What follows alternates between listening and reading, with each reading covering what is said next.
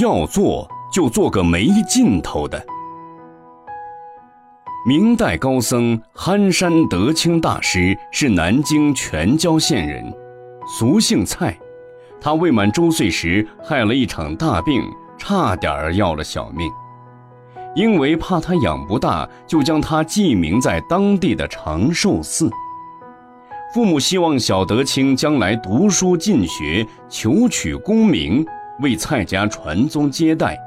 所以，小德清童年时，母亲洪氏就教他读书识字，功课督促甚严。对读书的意义，小德清不清楚。他问母亲：“读书是为了什么？”母亲说：“读书能做官。能做多大的官？从小官做起，最大可以做到宰相。做到宰相又怎样？”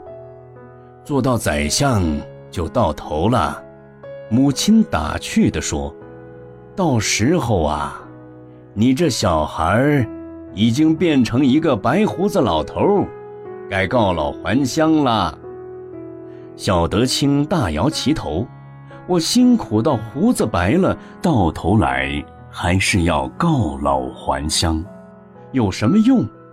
我要做就做一个没尽头的。”母亲笑道：“那你只好做个和尚，成佛做祖的事业，一生没有尽头。”小德清喜道：“这个好，我就做个和尚吧。”小德清十二岁时，果真到报恩寺拜西林禅师为师，做了小沙弥。